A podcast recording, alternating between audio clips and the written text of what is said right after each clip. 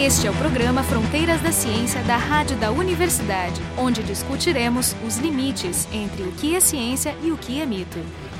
No programa de hoje, nós conversaremos sobre a origem dos elementos químicos com o astrofísico Alan Brito, que é professor do Departamento de Astronomia da URGS e diretor do Observatório Astronômico da URGS. E o pessoal do programa sou eu, Carolina Brito, e Jefferson Arenzon, ambos do IF URGS. Uma das grandes áreas, uma das grandes perguntas é de onde surgiram esses elementos. Sim, de onde surgem os elementos? Então, o universo tem 13,8 bilhões de anos. Essa idade do universo vem está ali dentro do, da, da teoria que a gente que melhor explica o que a gente observa, né? que é a teoria do Big Bang, ou seja, 13,8 bilhões de anos atrás, tudo que a gente conhece, que é físico, né? energia, massa, espaço, tempo, estavam concentrados num só ponto, numa singularidade, Bom, o volume tendendo para zero, densidade vai para o infinito, então altas densidades, alta temperatura, tudo estava ali, naquele ponto. E a partir daquele ponto, energia, massa, tempo, tudo começa a se expandir e essa evolução do universo acontece há 13,8 bilhões de anos. Então, essa seria, em resumo, a história térmica do universo. Então, o universo começa num ponto, uma singularidade, que é o, o, o famoso evento Big Bang, né? Então, nesse ponto altas temperaturas, altas densidades. E é então, é tudo uma sopa. Uma sopa. Então, o que, que tem ali nesse ponto? O que, que tem nesse ponto é radiação. A radiação eletromagnética, né? quando a gente pensa na luz. Então, a luz é uma onda eletromagnética. Então, você pode pensar que a radiação eletromagnética ela tem diferentes janelas, como a gente chama. Uma parte da janela é a parte, a região do visível, que é o que a gente consegue observar, que é como a gente consegue enxergar as cores no nosso dia a dia, né? Outra parte do espectro eletromagnético pode ser, por exemplo, as ondas de rádio, o infravermelho, ultravioleta. E lá nessa sopa, no início do universo, o que dominava era uma parte da, da radiação eletromagnética que a gente chama de raios gama, ou seja, é uma região de altíssima energia. Então, quando esses fótons, que são as partículas né, que descrevem o campo eletromagnético, quando esses fótons se, encontram, desse encontro de fótons de altas energias, de raios gamas, são produzidas as partículas por exemplo, forma-se, o elétron, e para todo elétron vai formar, por exemplo, a antipartícula do elétron. E assim acontece para outras partículas. Então, do encontro de fótons de altas energias, surgem as partículas partículas e as antipartículas. Então. São as partículas elementares que vão, dar, que vão formar os átomos, porque prótons, nêutrons e elétrons formam os átomos na tabela periódica. E quando essa partícula e essa antipartícula se encontram, novamente desse encontro há aniquilação, gerando radiação eletromagnética. Então, nos primeiros minutos da vida, entre aspas, do universo, a gente tem esses encontros é, frequentes. Dentro dessa teoria do Big Bang, o que também a gente precisa responder é em que momento da, da, dessa história do universo o número de antipartículas superou o número de partículas. Porque se para cada partícula se cria uma antipartícula, alguma coisa aconteceu para que o número de partículas superasse e a gente possa estar aqui hoje conversando. Nos três primeiros minutos da vida do universo, da história térmica do universo, hidrogênio, hélio e um pouco de lítio são formados, exatamente porque o universo tem temperaturas e energias suficientes para que isso aconteça. Energia e massa estão relacionados pela velocidade da luz ao quadrado, né? Einstein ele popularizou essa equação para nós. Então, energia é igual a m vezes a velocidade da luz ao quadrado, onde m é a massa. Então, energia e massa são equivalentes fótons de altas energias gera matéria, massa. Essas matérias, quando se encontram, se aniquilam, formam energia, radiação eletromagnética novamente. Então, essa relação de, é, de construção, né, de criação e de aniquilação de partículas, a gente conhece bem do ponto de vista teórico e a gente também consegue simular experimentalmente a partir dos aceleradores de partículas alguns desses processos. O fato é, hidrogênio e hélio e um pouco de lítio são formados nos três primeiros minutos da vida do universo, porque as temperaturas altas garantem essa produção. Só que quando o universo está evoluindo, ele está se expandindo. Como ele se expande, a temperatura está baixando. Então, depois de três minutos, a temperatura já baixou o suficiente para que outros elementos mais pesados sejam formados. Então, por isso que o universo não forma elementos mais pesados nos seus primeiros Pois é, minutos. então, essa é uma pergunta que eu queria te fazer. O primeiro autor que eu, que eu identifiquei que se fez essa pergunta, ou pelo menos que publicou um artigo com esse, com esse título, A Origem dos Elementos Químicos, Spur and. Ah, ok. Isso aí é 1948, mais ou menos? Isso. Eles tinham proposto uma nucleossíntese de, de quase toda a tabela periódica logo depois do Big Bang. Né? Então, isso hoje isso se sabe que não foi assim, né? A ideia do Big Bang ela surge em 1929, quando Hubble, o famoso Hubble, né, ele mostra para nós que o universo se expande. Por quê? Quando ele faz aquela, ele encontra aquela relação entre velocidade das galáxias e a distância das galáxias, quanto mais distante a gente vai, mais velozes são essas galáxias. Então isso significa que o universo está se expandindo e em algum momento no passado todo mundo estava junto. E quando a gente usa essa relação V, velocidade das galáxias, igual a uma constante, que é a famosa constante de Hubble, vezes a distância, quando a gente faz essa relação usando física, que a gente vê no ensino médio, na física 1, você consegue determinar com certa precisão a idade do universo. E essa idade é aproximadamente 13,8 bilhões de anos. Né? Então, a ideia de que o universo se expande é de 1929. Então, se o universo está se expandindo, ele teve um início.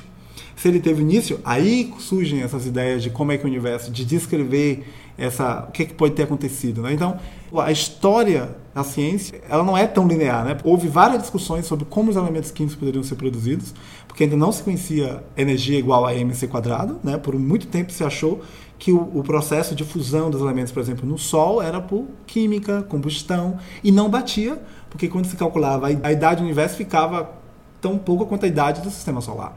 Mas somente em 1957 é que surge o paper clássico descrevendo. E quem são os autores? É, a gente chama de B2FH, né? O Burbage. São dois cientistas casados, que têm o mesmo sobrenome. F do, do, do, do Fred Hoyle, né? E o H do Hoyle. Então, eles descrevem como é que esses diferentes elementos químicos são formados, Aí eles já, já classificam ali a nucleossíntese primordial, que seria a nucleossíntese para explicar hidrogênio, hélio e um pouco de lítio nos três primeiros minutos.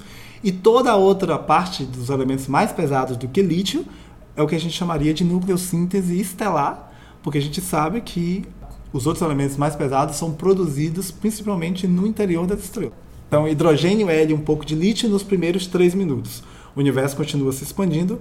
Quando o universo alcança a idade de 380 mil anos, universo BB, ali acontece um, um evento físico importante. Antes da, do que a gente chama né, da recombinação, que é essa linha divisória, a gente chama de da região da, do domínio da radiação. Então a matéria não pode agregar. O universo se expande, mas a gravidade ela é atrativa.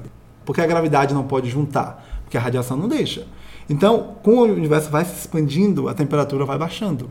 Ali em 380 mil anos, a temperatura é da ordem de 3 mil Kelvin. Então significa que os fótons que antes eram espalhados, por exemplo, pelos elétrons, pela sopa de elétrons que também está ali, eles, eles eram espalhados e ficavam por ali mesmo. Depois de 380 mil anos, o universo se torna mais opaco. Então, essa radiação vai poder viajar e a matéria vai poder se aglutinar. A gravidade vai poder juntar hidrogênio. Hum. Porque basicamente as primeiras nuvens moleculares que vão dar origem às estrelas é basicamente hidrogênio e hélio, que é o que tinha. Que Mas é também o que a gente tem hoje, né? Para formar estrelas você precisa de nuvens, Mas a, basicamente hidrogênio. Eu acho que a pergunta natural é, depois que tu formar as estrelas, é que tu vai ter, pelo processo de Isso. reação, energia suficiente para formar os elementos mais pesados. Mas você está dizendo que antes desse, dessa fronteira, a energia era maior o que impedia a formação de estrelas. Por que, que essa energia maior que a gente tinha antes já não formava esses elementos mais pesados? Por que, que eu preciso formar as estrelas para conseguir energia suficiente para a formação dele? Que as temperaturas têm que ser mais altas ainda. Para você formar, para você conseguir formar elementos mais pesados, você precisa, por exemplo, para começar a formar hidrogênio, né, por exemplo, hidrogênio e hélio, você precisa de 15 milhões de graus Celsius, por exemplo. Porque né? tu, o que tu precisa é do, tu precisa de uma energia cinética suficiente para vencer a repulsão, a repulsão, entre eles. Então eles têm que estar tá muito rápido. Tem que estar tá muito rápido. Então você só pode formar elementos mais pesados do que hélio, por exemplo, se a energia for muito alta. Então o problema inicial não é que a energia é alta demais e desestabilizável, ela é, ela é de menos. A, tempera a temperatura, a gente não tem temperatura suficiente porque o universo está se expandindo. Em três minutos de, de, depois da formação do universo, você consegue formar os elementos mais leves, mas o universo continua se expandindo. Quando você alcança 3 mil kelvins, por exemplo, na, ali na recombinação, a partir dali é que hidrogênio vai poder se aglutinar e ali essa nuvem molecular gigante, com a atuação da gravidade, o núcleo dessas nuvens, dessa, dessa massa, dessa nuvem de hidrogênio, é que vai ficar denso e quente o suficiente para que aconteça a fusão no núcleo. Para entender a formação dos elementos químicos, qual é o conceito mais básico que a gente tem que pensar? É a temperatura. E pensar na temperatura é pensar na massa.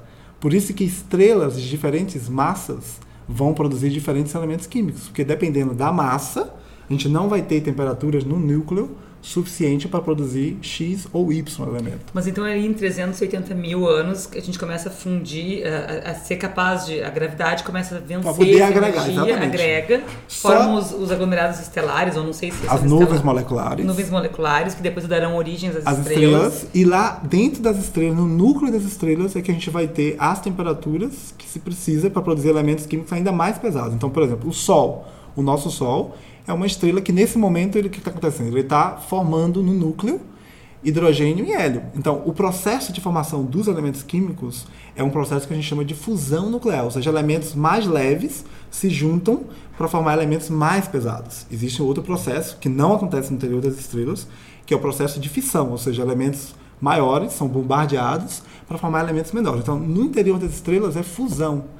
Tem que ter energia, temperaturas para que os núcleos menores se juntem e formem os elementos pesados. Então, o Sol agora, você tem o quê? Quatro prótons que vão se juntar para formar o hélio 4.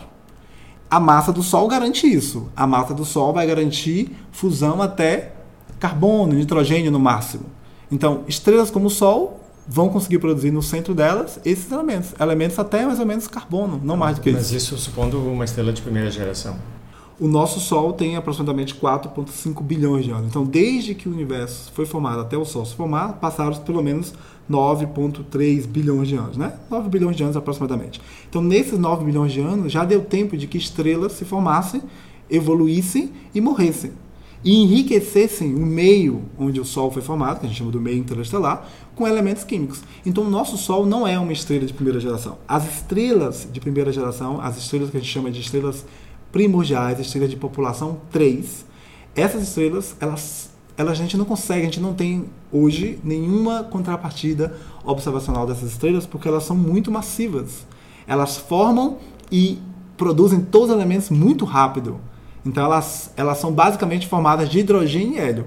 Porque tem outro aspecto importante que eu esqueci de dizer. Para a química, a tabela periódica dos químicos é uma tabela periódica complexa no sentido de que se define metais, não metais, alcalinos, alcalinos terrosos, tem diferentes nomenclaturas.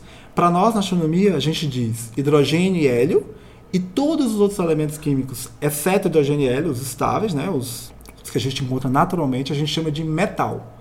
Então, quando a gente fala em metalicidade, é a soma de todos os elementos químicos da tabela periódica, exceto hidrogênio e hélio.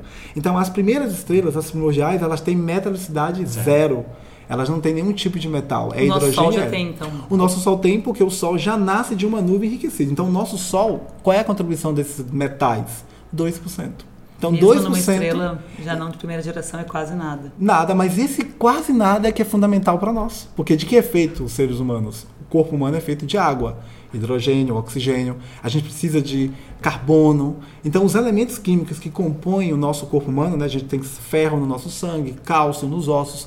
Esses metais correspondem a 2% da massa da- do nosso Sol. E é porque o Sol tem 2% de metais que nós, nós existimos tais como nós existimos. É. Mas então eu fico pensando, quando o nosso sistema solar foi formado, nessa nuvem molecular, né, que deu origem ao sistema solar, o, o- a nossa estrela então ficou com lá 2% dos metais, mas a Terra tem muito mais metal que isso, né? Então, aí é outra para a gente entender esse grande cenário, né? Então, as- os- o nosso sistema solar, os planetas, né? A nuvem molecular que dá origem à estrela é a mesma nuvem que pro- provavelmente é o que a gente tem da evidência, né? Que vai dar origem aos planetas. Então, a nuvem molecular forma a estrela e o que sobra dessa formação vai gerar os planetas. Mas a gente sabe, para o nosso sistema solar, de que a distribuição de planetas no sistema solar é muito bipolar, no sentido de que os planetas mais próximos da estrela, né, são os planetas que a gente chama de telúricos, ou seja, a constituição desses, desses planetas é mais está mais relacionado com os elementos mais pesados, ferro, níquel, silício, enquanto que os elementos os planetas gigantes, Saturno, Júpiter, Urano, Netuno, eles vão ter uma outra constituição mais gasosa.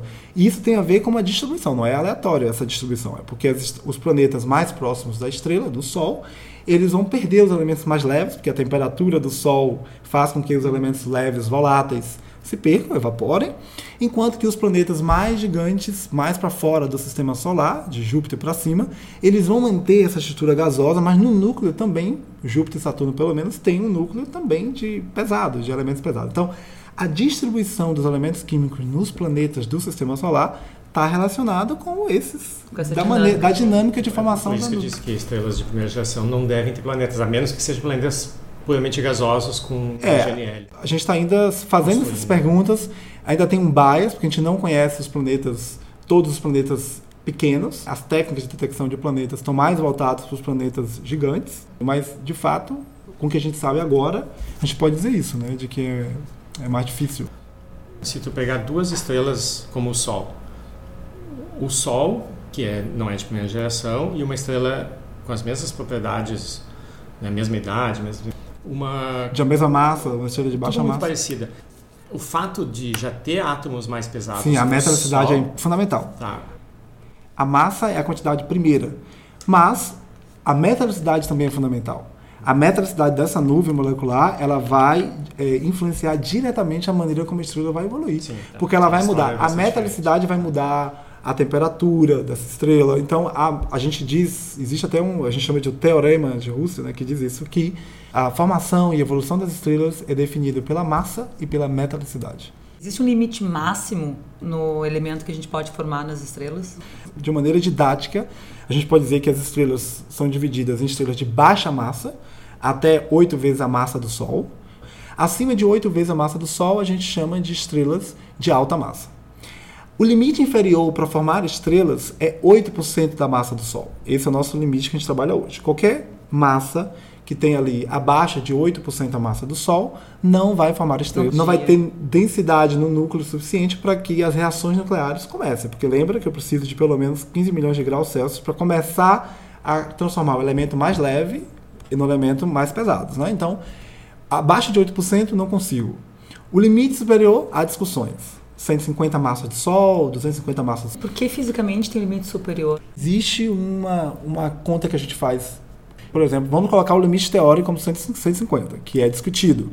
Então, digamos que um objeto se formou com 150, acima de 150 vezes a massa do Sol, ele rapidamente vai evaporar, que é o que acontece com as estrelas lá primordiais.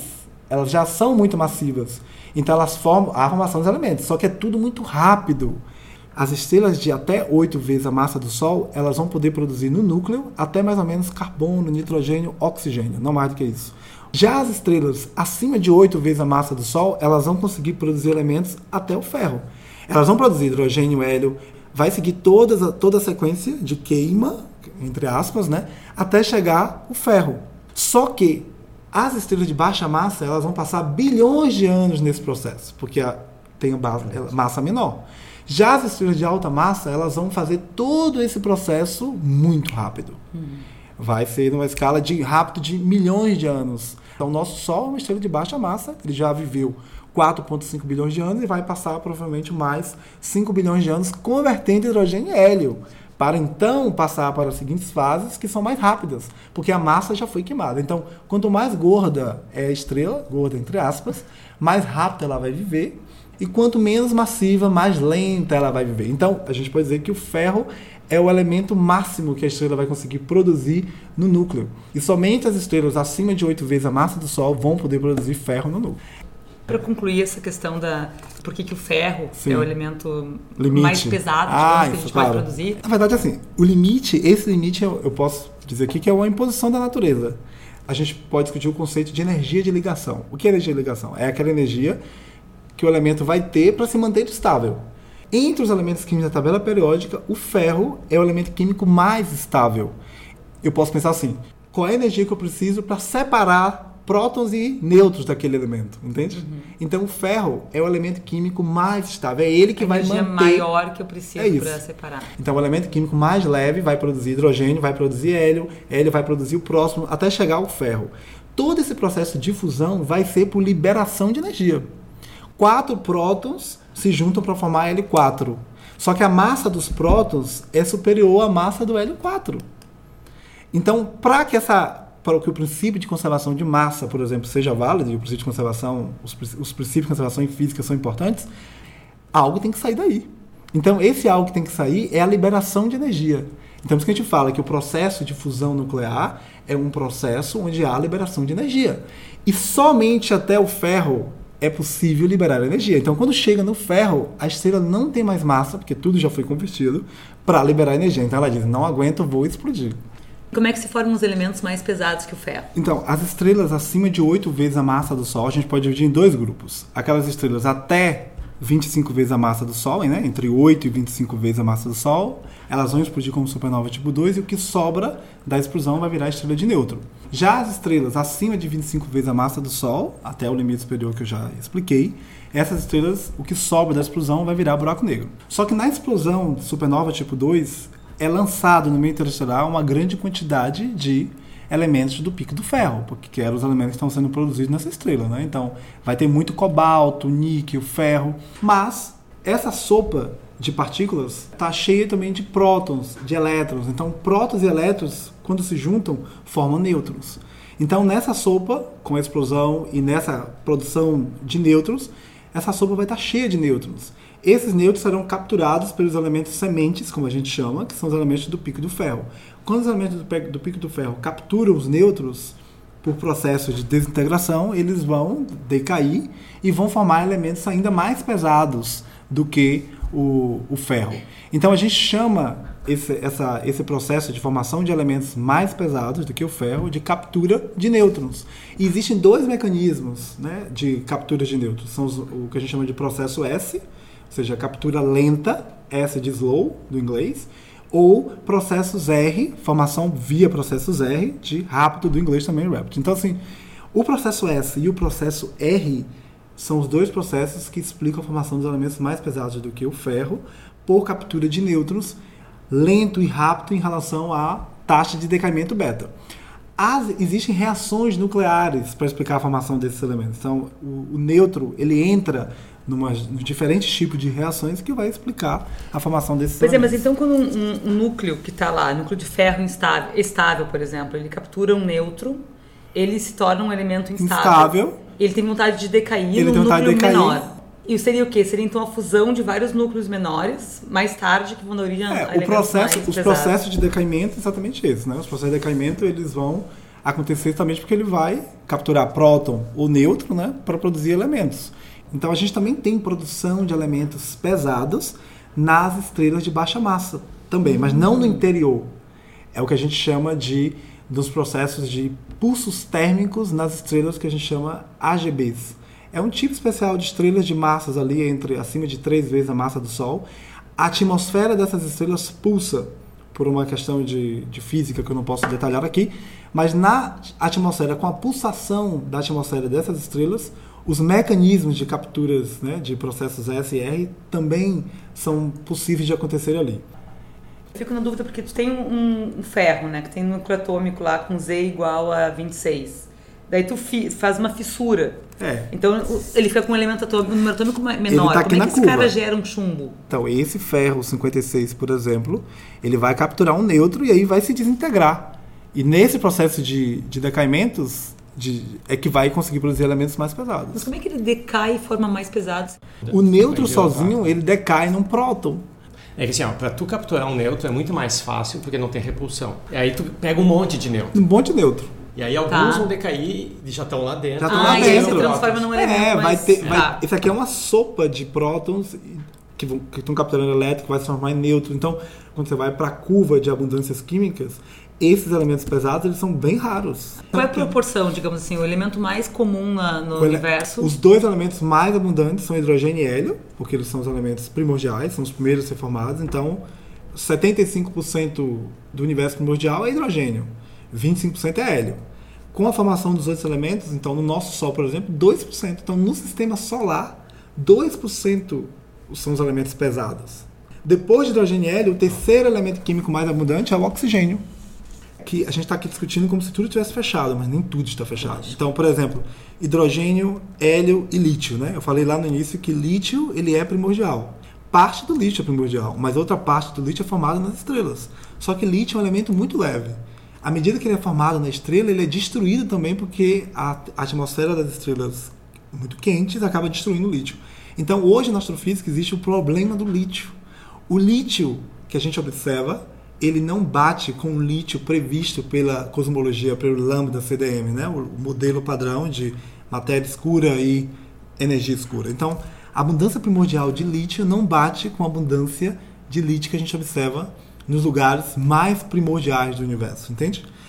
Só lítio tem esse problema. Hidrogênio, hélio, berílio, boro, essas, essas abundâncias batem muito bem com o que a teoria prevê.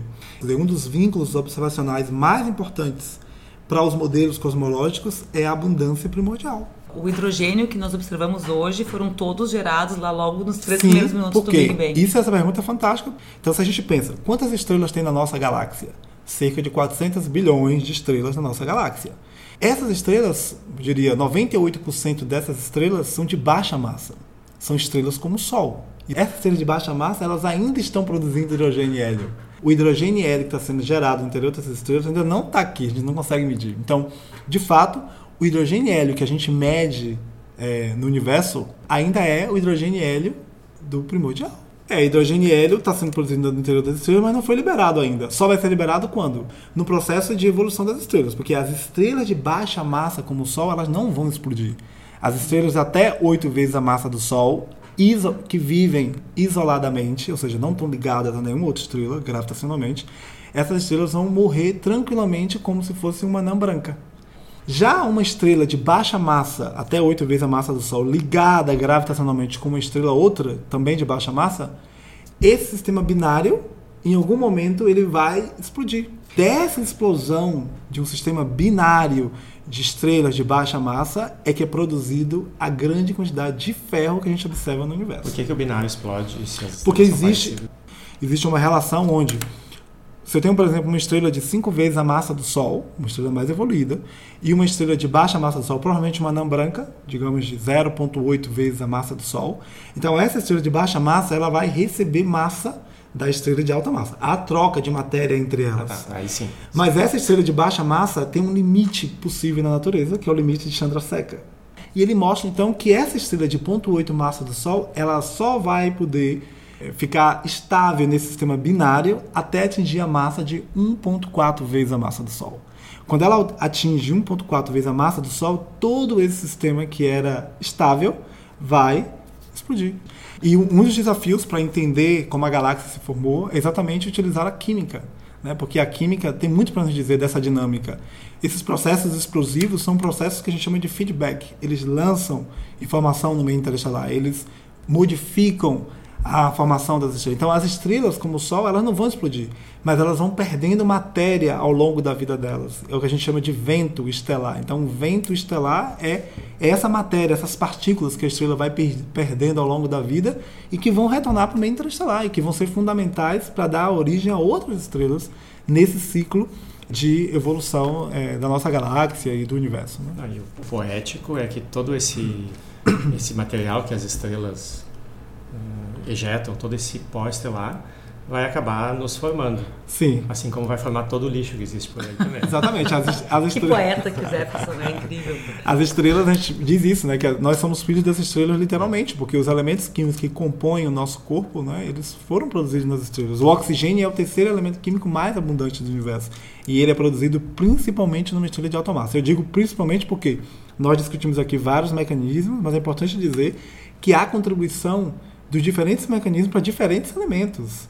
Carbono pode ser produzido em estrelas de baixa massa, em estrelas de alta massa. Agora, o carbono é principalmente produzido nas estrelas de baixa massa, mas não quer dizer que a estrela de alta massa não vai contribuir. Então, o desafio da astrofísica atual é exatamente colocar, descrever esses mecanismos. Agora, recentemente, vocês, todo mundo ouviu as notícias né, sobre o MEG, é a fusão de um, um, sistema de estrelas de nêutron, um sistema duplo de estrelas de nêutron que produz uma grande quantidade de ouro, né, por exemplo, ou, ou, ou prata. Então, esses, esses mecanismos, esses sistemas binários de, dessa fusão de estrelas de nêutron que gera as ondas gravitacionais, eles foram importantes, porque já existia a teoria de que estrelas de nêutron no sistema binário vai ser capaz de produzir elementos mais pesados que o ferro, que foi a pergunta que você fez. Já existia a teoria, mas não existia uma contrapartida observacional. Agora a gente tem um espectro dessa, né, dessa informação mostrando para nós que de fato os elementos químicos pesados podem ser produzidos nesses mecanismos. Então, mais uma vez, a teoria e a observação juntas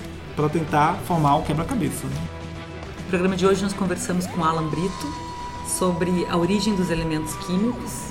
O Alan é professor do Departamento de Astronomia da URGS e para conversar com ele tivemos eu, Carolina Brito, e o Jefferson Marenzon, ambos aqui do IF URGS. O programa Fronteiras da Ciência é um projeto do Instituto de Física da URGS.